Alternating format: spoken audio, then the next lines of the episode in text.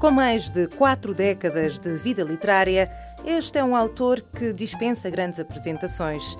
Natural do Raminho, é lá que reside ainda, e é de lá que saem os ensaios, contos, poemas, romances e principalmente os textos do seu amor maior, os textos para teatro. Álamo Oliveira é o nome que anotamos hoje nos cadernos da rádio. Nos cadernos da rádio. Cristina Oliveira anota os nomes que fazem a literatura açoriana dos nossos dias. Aos sábados, na Antena 1 Açores. Esta semana, com Álamo Oliveira. Álamo Oliveira, boa tarde, bem-vindo aos Cadernos da Rádio. Boa tarde. Eu gostava que começássemos por falar sobre o seu percurso de vida pessoal, pela sua infância. Nasceu no Raminho, vive ainda no Raminho. Com certeza que muitas coisas mudaram com o passar dos anos. Sente que essas coisas vão mudando para melhor, para pior?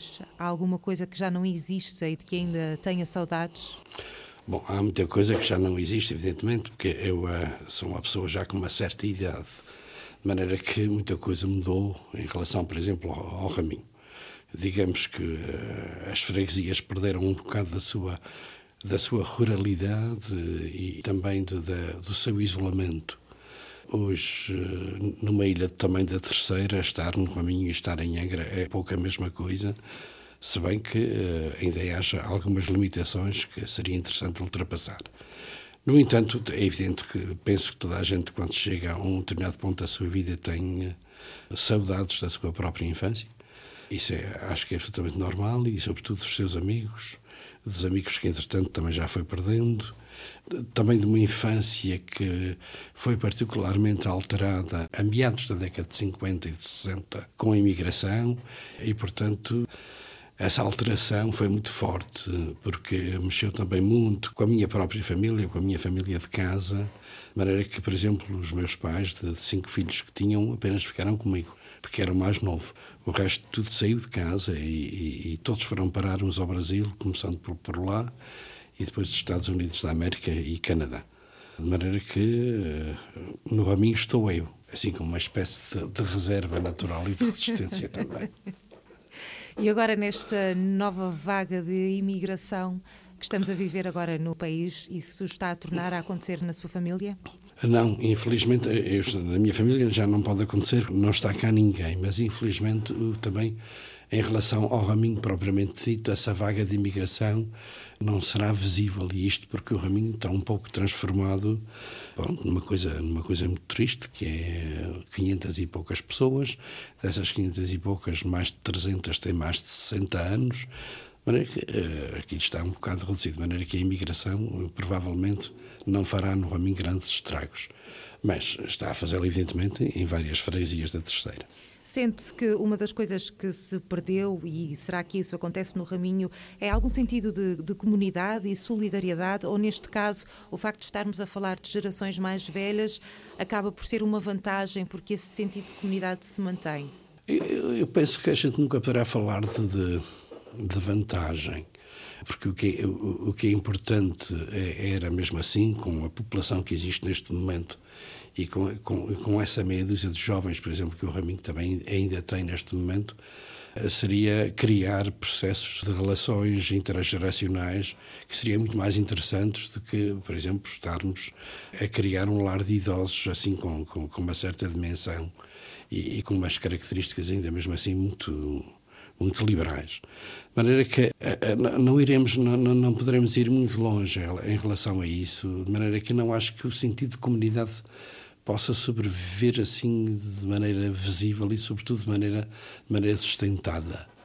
Uh, acho que isso é uma coisa que, a nível de Raminho, terminou e a nível de várias freguesias, sobretudo essas freguesias mais pequenas, as estão ali ao lado de Raminho, é a mesma coisa, não existem. Há pouco falou-me de limitações que sente que existem no Raminho.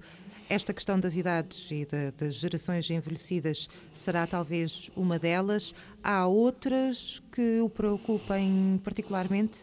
Bom, há os chamados problemas sociais, os casos sociais continuam a existir, quer dizer, de gente que não conseguiu criar sistemas de sobrevivência com alguma dignidade e, portanto, temos alguns casos de pobreza que era preciso acudir mas também, mas também um bocado a, a, chamada pobreza cultural, entre aspas, que é, que é uma designação que eu não gosto nada, mas de qualquer maneira.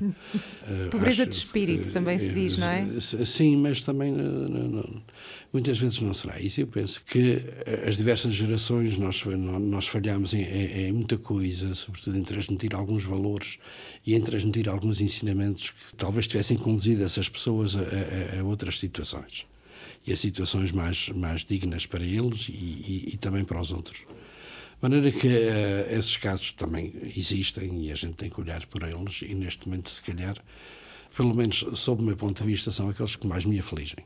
Foi por causa dessa pobreza cultural de que estamos a falar, de uma tentativa de a combater, que o Alan Oliveira tomou essa iniciativa de doar milhares dos seus livros 6 mil, se não estou em erro, ao Raminho? Bom, isso é um caso, um caso também diferente. É evidente que, ao doar os livros, eh, ao Raminho concretamente, estava a doá-los a uma comunidade que gosto muito e que, eh, mesmo assim, acredito que ainda é possível fazer alguma coisa. E tanto que é que, neste momento, estamos a fazer uma espécie de, de, de reuniões, de, já formámos um clube de leitores, que fazem uma reunião uma vez por mês, escolhemos um tema para depois ir para lá e, e sentarmos lá e, eh, na, no espaço da biblioteca e, e, lermos e depois também folhearmos os livros que entendermos que, que devem ser folheados.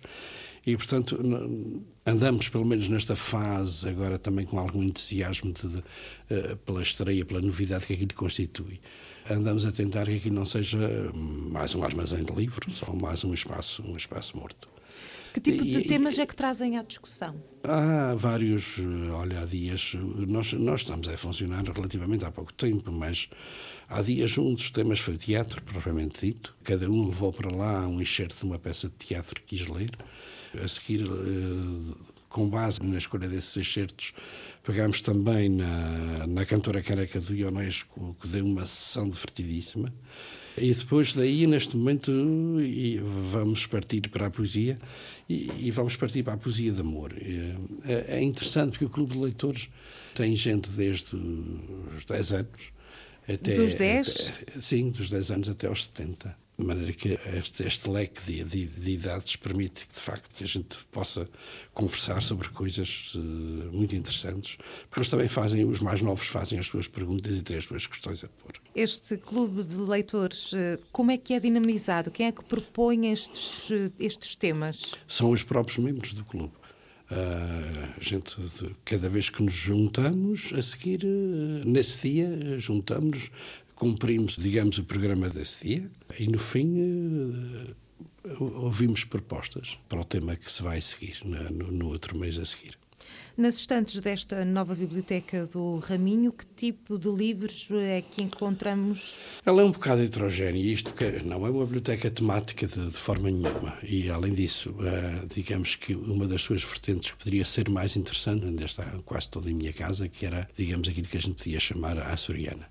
Ainda está, porque ainda, ainda é uma parte que eu continuo a precisar dela em casa. E, portanto, ainda não, não, está pronto para. Uh, não, uh, pronto, ela, ela poderia ir para lá, mas também depois obrigar-me a, a, ter que deslocar várias vezes lá ao sítio para, para fazer aquilo que, por enquanto, vou conseguindo fazer.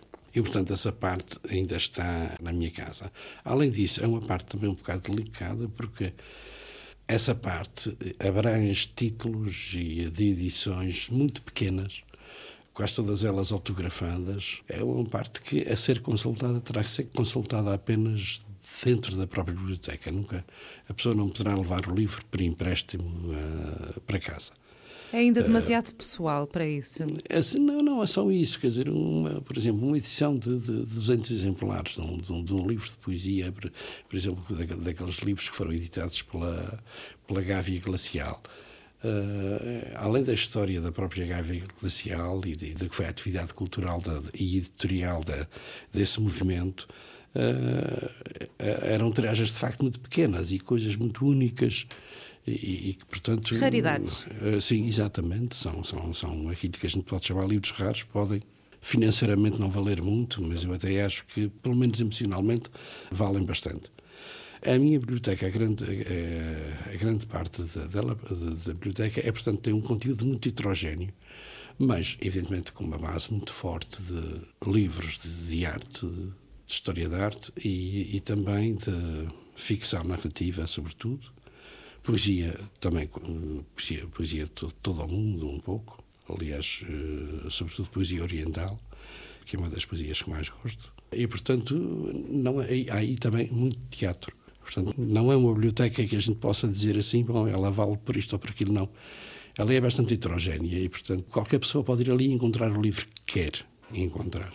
E tem noção, a esta altura, qual é o género mais, mais popular, mais procurado pelas pessoas que frequentam? Continua a ser o, uh, os livros, portanto, temas açorianos bastante, mas também, a, a, sobretudo, a ficção continua a ser uh, e, sobretudo a ficção de uh, a, ficção da América Latina sobretudo Estamos a falar de que nomes, por exemplo? Oh, estamos a falar, por exemplo, do Gabriel Garcia Marques. Ah, pronto, o Raminho, o Raminho tem uma percentagem muito grande de pessoas com, com formação superior. Uh, talvez em termos de percentagem seja uma das freguesias com maior, uh, com, com, maior número de elementos com esse tipo de formação. Pablo Neruda, por exemplo, e do outro dia estavam lá à procura de que é que havia de Pablo Neruda na biblioteca. Brasileiros, desde o Jorge Amado, passando para a Ana Miranda. Portanto, uma série de, de, de, de autores que estão lá e as pessoas estão, estão muito interessadas com eles. E na sua biblioteca pessoal, em sua casa, estão ainda então esses tais eh, tantos livros de autores açorianos e mais? O que é que o Alan Oliveira lê? Bom, o que, o que eu leio é, é normalmente a, a, ficção que vai saindo e a poesia que vai saindo e também, e também alguns ensaios, de maneira que uh, ela continua a ser um pouco internacional, de maneira que não, não há assim uma, uma coisa muito, muito selecionada e, e, muito limitada. A açoriana está, como lhe digo, quer dizer, porque normalmente, pronto, nós somos confrontados com um determinado tipo de, de solicitações para revistas, para jornais e, portanto, isso obriga-nos a, a, a ter uma parte ainda dessa informação lá, embora também na, na Biblioteca de Rominho já tenha lá muita uh, bibliografia açoriana. Mas quando o Alan Oliveira vai ler um livro, apenas porque lhe apetece ler um livro, não há nenhuma, hum, não há nenhuma tarefa eh, que o prenda a uma determinada leitura? Quando vai ler só pelo prazer de ler, o que é que escolhe? Prazer, eu, eu, eu, continuo a ler só pelo prazer de ler, felizmente. ainda ler enquanto... sem segundas intenções. Exato, mas, mas, mas continuo, continuo a ler uh, nesse estilo. Uh, eu, eu, continuo a gostar muito da, da, da literatura, da, ou melhor, da, da ficção oriental, japonesa, chinesa, estão a fazer coisas muito interessantes e há, e há uma, uma literatura que eu desconhecia e que, que me parece também que, que só agora começa a aparecer assim com mais força em Portugal, que é a indiana. Há, há livros fabulosos de, de, autores indianos e de autores japoneses e de autores chineses. Mas o que é que os torna tão fabulosos? É uma, uma descrição de ambientes é, diferente, por exemplo? É, é, exatamente. Eles têm um poder encantatório muito forte no leitor. Porque, Têm um, desculpa, há poder encantatório. Sim, porque eles, eles descrevem, eh, descrevem não só hábitos e, e, e, costumes e paisagens que não são, não são comuns a, a, nós, como também a sua fora e sobretudo a sua ideologia, a sua, a sua, maneira de pensar, o seu comportamento em sociedade, de maneira que tudo isso é novo para mim e é diferente. E, e isso, isso, até certo ponto, eh, encanta-me de facto. Outros também começam a aparecer, que são a chamada literatura étnica, mas sobretudo africana, eh, e também que já, já, já há várias, muita gente a escrever e a escrever muito bem a esse nível. Falando de ficção narrativa nacional, há algum autor que lhe agrade particularmente? Tenho, eh, particularmente, tenho e tenho, tenho também alguns nomes que são comuns a toda a gente em termos, em termos de gosto. Por o exemplo? De, por exemplo, o caso de José Saramago, não, não para ele ser Nobel da, da literatura, mas porque, efetivamente, eu tive sempre uma relação muito forte com a escrita dele, porque eu tanto gostei de uns como não gostei de outros tanto. Aconteceu-me o mesmo. E, portanto, isso, isso para mim foi, foi, é, é, também uma das formas de me prender um autor. Outro, outro indivíduo que também gosto muito é o Mário Cláudio é um dos, dos ficcionistas que, que achei que, que, que, tem de facto uma garra muito especial e que escreve com um grande lirismo e com uma grande poesia e com um conhecimento das palavras muito forte. Depois, eh, eu tenho, por exemplo, que dizer isto, que é, ele levei muito tempo para me deixar encantar toda a literatura, do, do por exemplo, do Nemésio. Uh, isto porque comecei por ler a obra mestra dele, O Mal Tempo no Canal, e, e não me identifiquei muito com aquilo. Uh, era, de facto, uma escrita a três dimensões que eu, que eu não dominava, mesmo em termos de leitura. E, mas depois, quando eu também descobri as crónicas de Nemésio, e sobretudo a sua poesia, que é, que é de facto magnífica, foi também um dos autores que, que me prendeu isto de, de, de, de escritores portugueses. Tenho montes deles, eh, de facto. A Agostina Bessa Luís, por exemplo, a Sofia de Melbreiner, a, a própria Natália Correia também, em, em algumas coisas delas, mas em muitas coisas delas. Tenho o, o meu amigo João de Melo, de, de, que é de facto um escritor também fora do, do, do comum. Uh, depois, os nossos outros todos, da, da minha geração, o Daniel, uh, o, próprio, o próprio Pedro Silveira também, é um homem que eu acho que está por descobrir.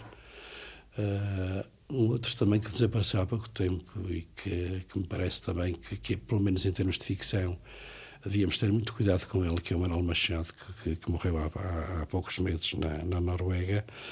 E, eh, e, e, para mim, o grande poeta, não só o grande poeta açoriano, mas sobretudo o grande poeta português, que é o Emanuel Félix, e, e, que também está completamente numa fase de, de limbo, uma coisa terrível. Quer dizer, é, é impressionante como a nossa memória é tão curta em relação, em relação a gente que é tão boa.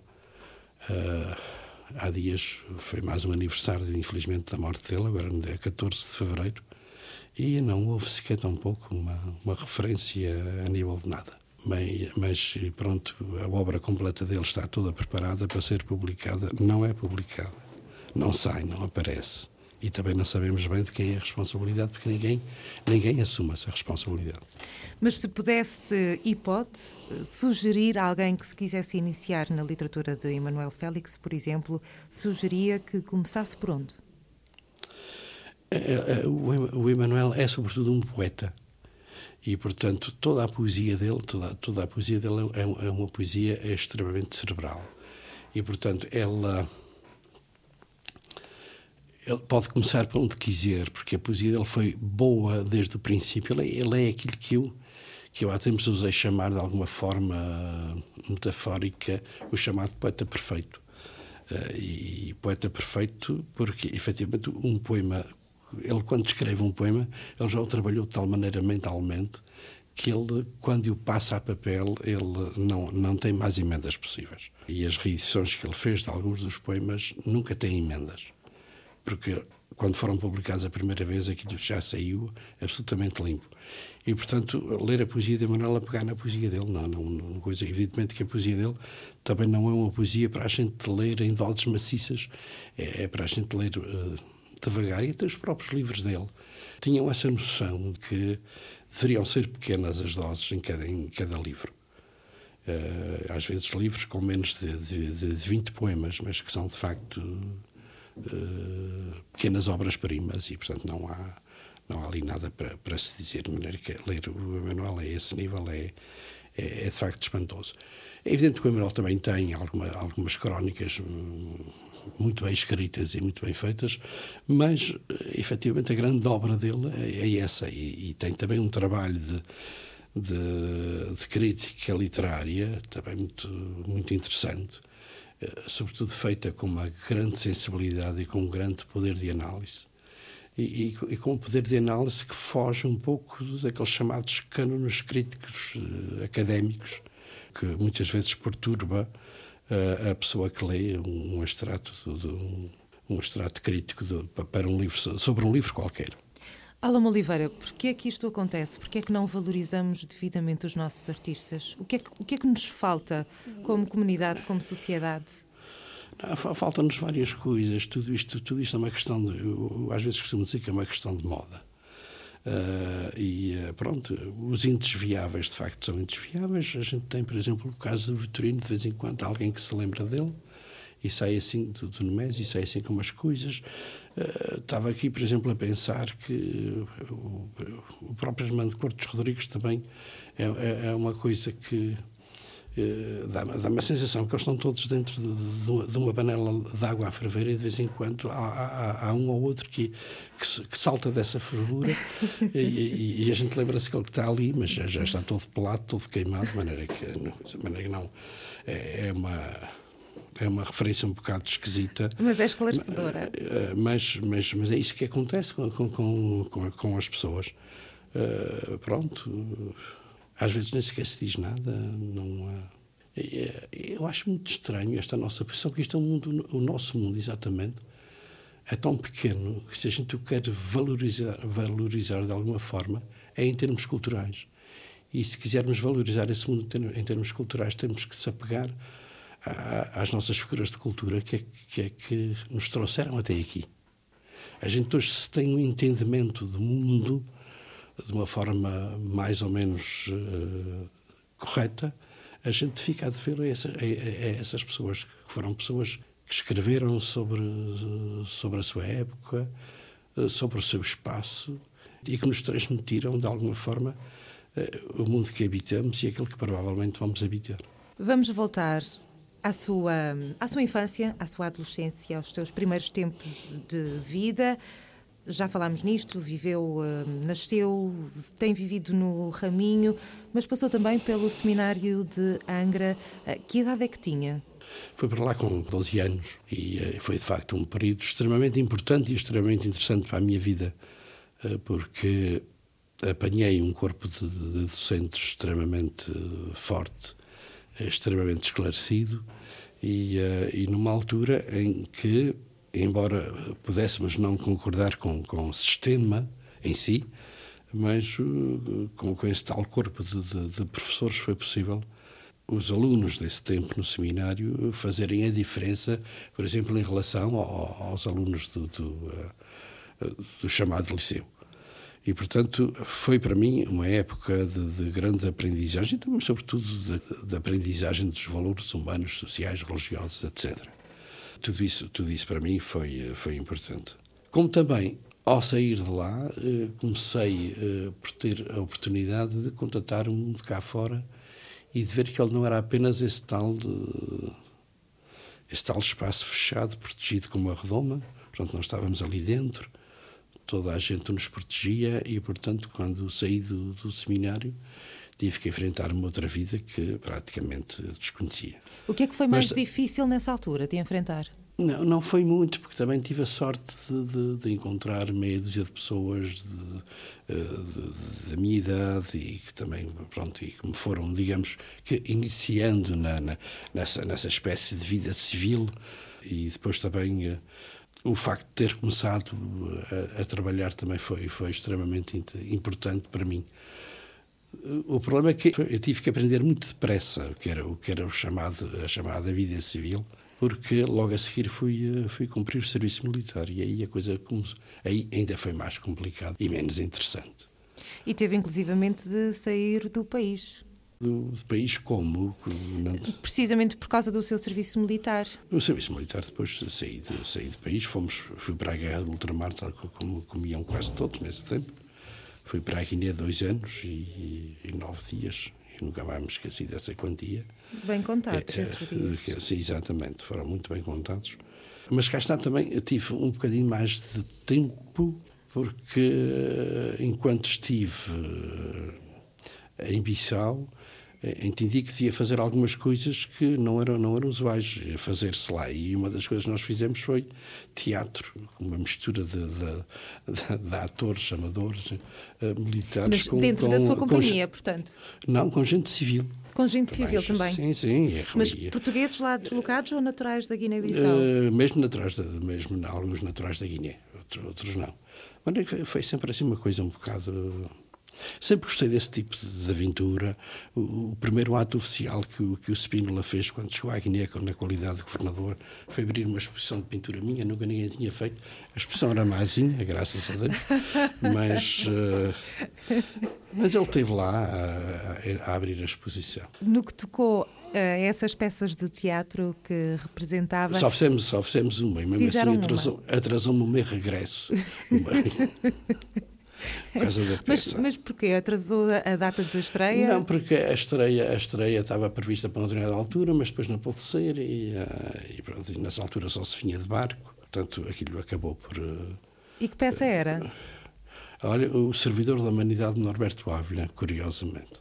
E a, a estreia correu bem? Quantas atuações tiveram? Correu, eh, tivemos três atuações no, no, no, no Sinodibe, como se chamava. Era o único teatrozinho que havia lá. Eh, e que era também simultaneamente cinema.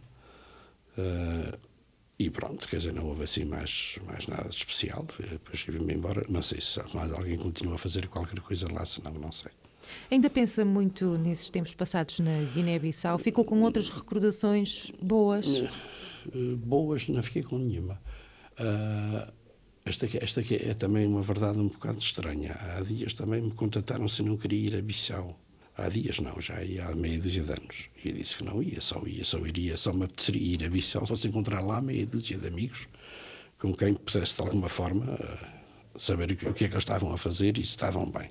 Agora, ir a Bissau por ir, não, não, não, não ia, porque sabia muitíssimo bem o estado, sei como é que aquilo se encontra. Quer dizer, nunca. A avenida principal de Bissau ainda tem o mesmo alcadrão que tinha quando eu lá estive. De maneira que eh, já não tem nenhum. É, foi sempre uma, uma, uma terra de, nesse aspecto, não teve muita sorte, até porque também não, não tem a riqueza que, que, que as outras ex-províncias têm. Tinham e têm. Nessa altura já percebi que já se interessava e de que maneira pelo teatro. Quando é que começou este tipo de interesse pelo teatro, pela literatura? Eh, ainda, ainda no seminário, ainda no seminário de Angra. Eh, aliás, foi no seminário de Angra que eu, com 16 anos, isso aí tinha, ia fazer 18, mas aos 16 anos eu ensinei pela primeira vez uma peça no seminário e, e também aqui a tinha escrito. Chamava-se A Arte de Pedir. E, eh, e eh, lembro-me do nome de dois dos, auto, do- do- dos atores, eram três só, que era o Walter Damas e, eh, e o Onésimo. Tio Tónio de Penso que- Almeida. Sim, a gente nunca chegou a É um nome bem. pouco comum, portanto. A a gente nunca chegou a perceber bem a peça, mas eu, eu acho que foi interessante. Nunca chegou bem a perceber a peça? Ah, Não, eles, os atores. Há eles. o Alam escreveu-a e percebeu-a. A ideia, era- a, a intenção era boa, mas Mas era, era Mas mais ou eu menos sobre quê? Mais ou menos. bom, era uma, aquilo, aquilo dava-se pronto uma pessoa que, que afinal estava podre de rica e a profissão dela era pedir às portas das igrejas. Ele sabia que horas eram as missas e que tipo de pessoas aqui iam lá dentro e portanto ele inclusivamente era capaz de, de saber eh, quanto dinheiro é que ia ganhar eh, em cada missa que fosse pedir.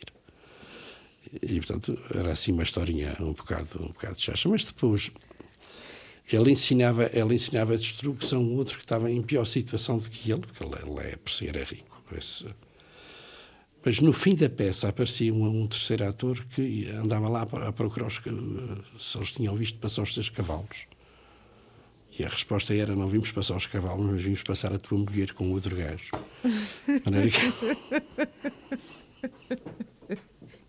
E essa era uma, uma temática bem aceite no contexto do seminário. Eh, Pois, penso que a única pessoa que me defendeu foi o Dr. José Yanes. Mas a peça estreou. Estreou, é, mas foi espetáculo único. Atuação não, única. Não teve, não teve repetição. Não. Alan Oliveira é autor de teatro, de poesia, de romance, conto, ensaio. Tem algum estilo preferido que o preencha mais? Bom, eu gosto, eu gosto, eu gosto de escrever, escrever. Eu gostaria muito de ter sido mais dramaturgo que outra coisa qualquer. E isto porque o teatro, para mim, a escrita do teatro fascina-me bastante a mim próprio. Aquele jogo que somos capazes de fazer de, digamos, de, de, de diálogo ou de, ou de contradiálogo com, ah, com diversas figuras que nós vamos recriando e que vamos inventando, mas que também vamos retirando da, do, do, próprio cotidiano. Eu penso que, que isso, que, de facto, para quem gosta de escrever, é, é um desafio enorme. No entanto, às vezes também dá vontade da gente ter alguma privacidade naquilo que escreve e a ficção narrativa é bastante boa para isso também, mas a poesia, só que a poesia como é que é dizer, durante um determinado período da minha vida, a poesia para mim era uma coisa que era fácil de fazer. Mas à medida que também que fui percebendo o que era a poesia, comecei a achar que tecnicamente e literariamente não era a poesia era o género mais difícil de escrever. E portanto eu hoje sou muito mais uh, redutor na escrita de poesia que aquilo que não que não que não fui. Mas isto por respeito com a própria poesia. Porque acha que nem sempre consegue desenvolver a técnica adequada? Não, não, e os poetas bons são de facto muito raros. E infelizmente, pronto, temos muito poeta e todos eles a publicar, toda a gente, toda a gente acha que pode publicar, mas aqui é um facto é que poetas bons são, são, são muito poucos. Eu tive também uma, uma tentação, que foi a de pintar, a de ser artista plástico, numa determinada altura, mas depois, quando comecei a ver que não tinha dinheiro para, para conseguir tecnicamente dominar aquilo, resolvi também desistir. O que foi a melhor coisa que eu fiz, porque. Uh, não, mas, mas, é verdade, porque uh, maus pintores já tínhamos bastantes. E, portanto. e, e com a poesia está-me a acontecer alguma coisa, quer dizer. Penso que se, ao publicar hoje poesia, publico-a muito, muito para meia dúzia de amigos, quase. Eu não sei, eu penso que temos que ter um pedacinho mais de, de cuidado e, se calhar, de publicar menos poesia. E melhor. Uh, e, e ela, mas que essa poesia seja, de facto, aquela que for publicada seja boa. Quando, vamos lá ver se eu consigo colocar esta questão, quando tem uma ideia, um momento de inspiração, quando decide que quer escrever sobre seja o que for, como é que escolhe se será poesia, mesmo só para partilhar com os amigos, ou se será um romance, ou se será um ensaio? Como é que as ideias tomam uma determinada forma. Sim, sem sem, sem dúvida. Mas isso, essa, essa seleção, ela, ela, nasce quase, quase por si. Quer dizer, se for uma coisa que, digamos que, em que o tema tem que ser tratado de forma rápida, de forma tipo flash, talvez a poesia esteja, esteja aí mais adequada. Se for uma coisa com, com, em que a gente queira espraiar-se mais, né, na escrita e na descrição de coisas, pois a ficção narrativa para isso é, é de facto um bocado melhor, aliás, como também, como também o, o teatro. De maneira que uh, isso é uma, é uma das minhas outras dificuldades em relação à opção pela poesia, porque ela tem que ser de facto sucinta. E, uh, e, e, não pode ser uma coisa que, que a gente anda ali às voltas, às vezes para dizer duas ou três coisas, ela tem que ser muito sucinta, tem que ser, eu diria quase que pragmática, embora a palavra para a poesia seja um bocado estranha. Mas nós vamos tentando ver se a, nossa, se a nossa escrita tem pelo menos uma coisa, que é um fundo de verdade que de alguma forma consiga contagiar, contagiar isto, quando ela é publicada, contagiar o leitor.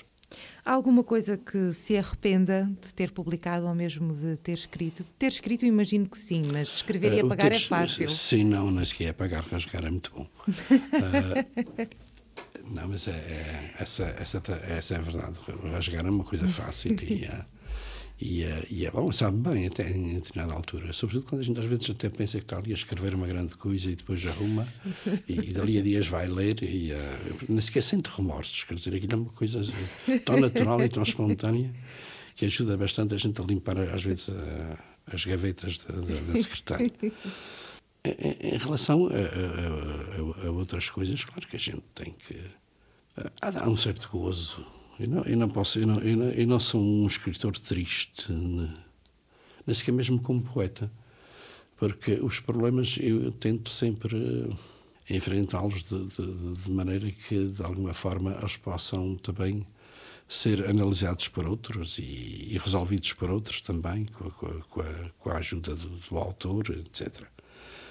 Mas ficando por aqui, sem, sem, sem ter outras preocupações.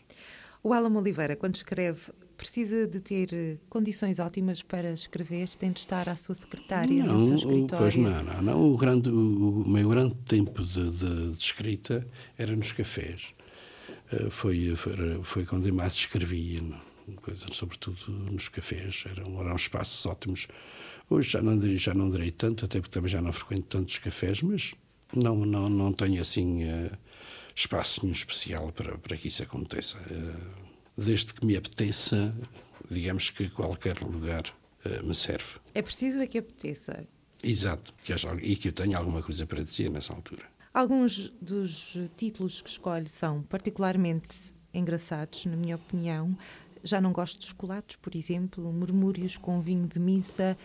É difícil encontrar um título que seja para já apelativo, que de alguma maneira transmita o, o conteúdo da obra.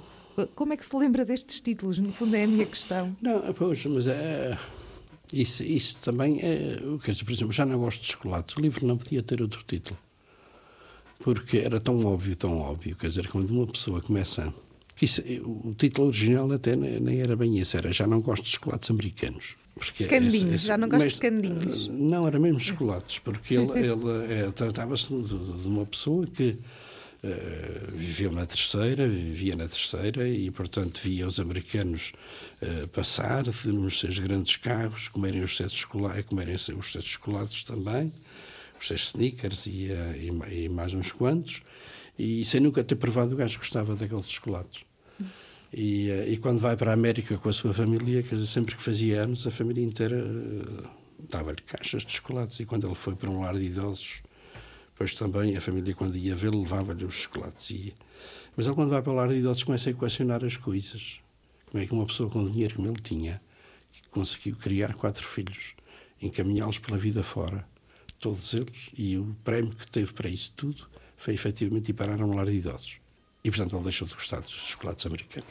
Portanto, o livro não podia ter, não podia ter outro, outro título. E é, é isso que acontece habitualmente quando acaba de sim, escrever? Sim, sim, sim, sim. Não, uh, exatamente. O título uh, nunca me preocupa muito, porque os murmúrios com missa tinha que ser também esse título, não podia ser outro. Uh, porque, então os títulos impõem-se? Para mim, naquilo que eu faço, impõem-se. Outra pessoa qualquer poderia escolher, poderia escolher outro título, não sei, mas Normalmente procuro que eh, o título diga qualquer coisa em relação ao, ao conteúdo do, do, livro, mas que também o título não seja o conteúdo do livro. Vamos voltar a falar de, da pobreza cultural, de que já falámos hoje. Hum, há algumas iniciativas em que já participou no Outono Vivo, por exemplo, concretamente na, na, Feira do Livro, sendo que este tipo de iniciativa é eficaz no incentivo à leitura. Já sei que, por exemplo, com o Clube de Leitores isso funciona uma vez que até tem uh, pessoas muito jovens a participar nesse clube. Acha que este tipo de iniciativa é realmente, cria realmente uma boa dinâmica à volta desta ideia de, de ler? Ah, claro que nós andámos aí eh, durante vários anos aí numa campanha de, de motivações para, para a leitura. E ainda hoje continuam, sobretudo as nossas bibliotecas, mesmo as nossas bibliotecas públicas, continuam a continuar tipo de ações que tentam que, que, que sobretudo as crianças uh, procurem, procurem os livros e, e procurem os livros para, para os ler. Com os adultos é um bocadinho mais, mais difícil, porque o hábito da leitura não é uma questão que se faça num dia nem em dois. Uh, digamos que estiveram uh, quase que se ausentaram quase uma, uma, uma, vida inteira dos livros e, portanto, sem sentirem a necessidade de, de chegar até eles. E, portanto, este criar o apetite para, para se ler não, não, não é uma coisa fácil. E, e, e, penso que, inclusivamente, também não podemos estar a falar em, eh, em conquistas ou em sucessos de, de, de, desse, dessas ações de, criação de leitores. Penso que não podemos, não podemos dizer isso assim, dessa maneira. Mas são necessárias. Eh, são necessárias porque, digamos que de 10 eh, vai escapar um. E, e, portanto, se escapar um, eu penso que já é muito bom. Uh, e, desses, e desses 10 que, que, que, podem ter desistido, uh, esses 10 também podem ter desistido ao fim da, da, da, quarta ou da quinta ou da sexta tentativa, e muitas vezes isso ficou dentro das pessoas como qualquer coisa que adormeceu e que um dia pode, pode voltar a aparecer e, e, e, essa, e essa pessoa começar a sentir a necessidade de ler. É evidente que a leitura propriamente dita neste momento tem, tem obstáculos muito fortes.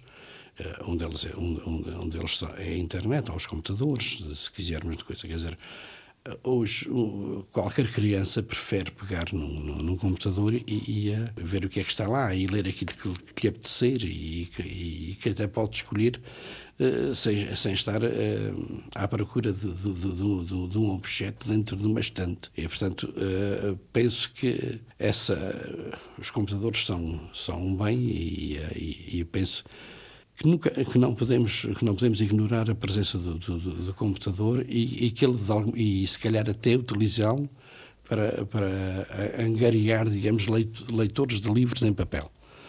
Uh, não tenho receio que, que, o computador vá acabar com o livro em papel, acho que não vai nunca, uh, por enquanto. Não, não, não há nada que nos diga uma coisa dessas, até porque infelizmente também somos um pouco de sujeitos a modas e, a, e, so, e sobretudo a modas de, de, de, inovação. E, portanto, se calhar um dia as pessoas também se vão cansar de, de, ler pelo computador e de querer voltar outra vez a pegar no livro em papel e, portanto, isso poderá vir a acontecer assim num futuro até não muito longínquo.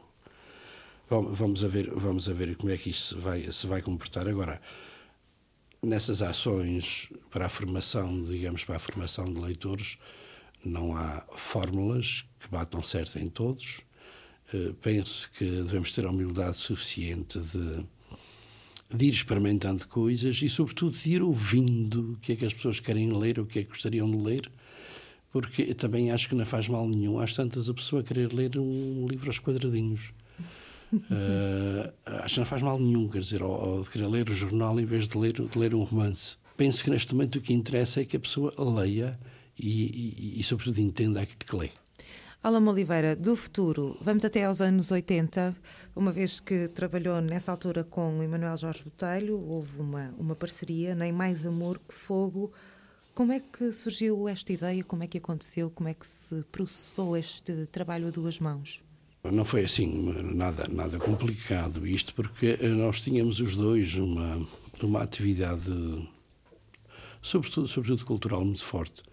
Ele, ele também, ah, para além de ser professor, ele uh, dirigia, dirigia a publicação de, de, de uma revista uh, e eu, ia por cá, de, uh, estava a coordenar um, um, suplemento cultural no jornal, no jornal A União.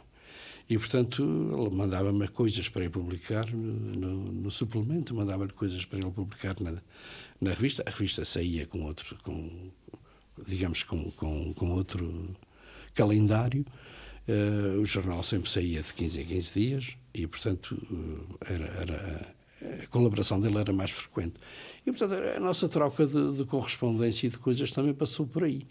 E, e, portanto, às tantas, quer dizer, eu tinha meia dúzia de poemas, ele tinha meia dúzia deles também, uh, e que tinham um fio condutor que, que, era, que era comum, que era, que era, que era o amor uh, propriamente dito. E, portanto, uh, resolvemos fazer, fazer o livro. eu tinha descoberto também os desenhos de, de, de, Picasso, das mulheres, de, uns desenhos que o Picasso tinha desenhado de mulheres muito bonitos e uh, arranjámos maneira de poder inserir esses desenhos também no, no, livro e fizemos uma edição, cá está uma das tais edições de 200 exemplares.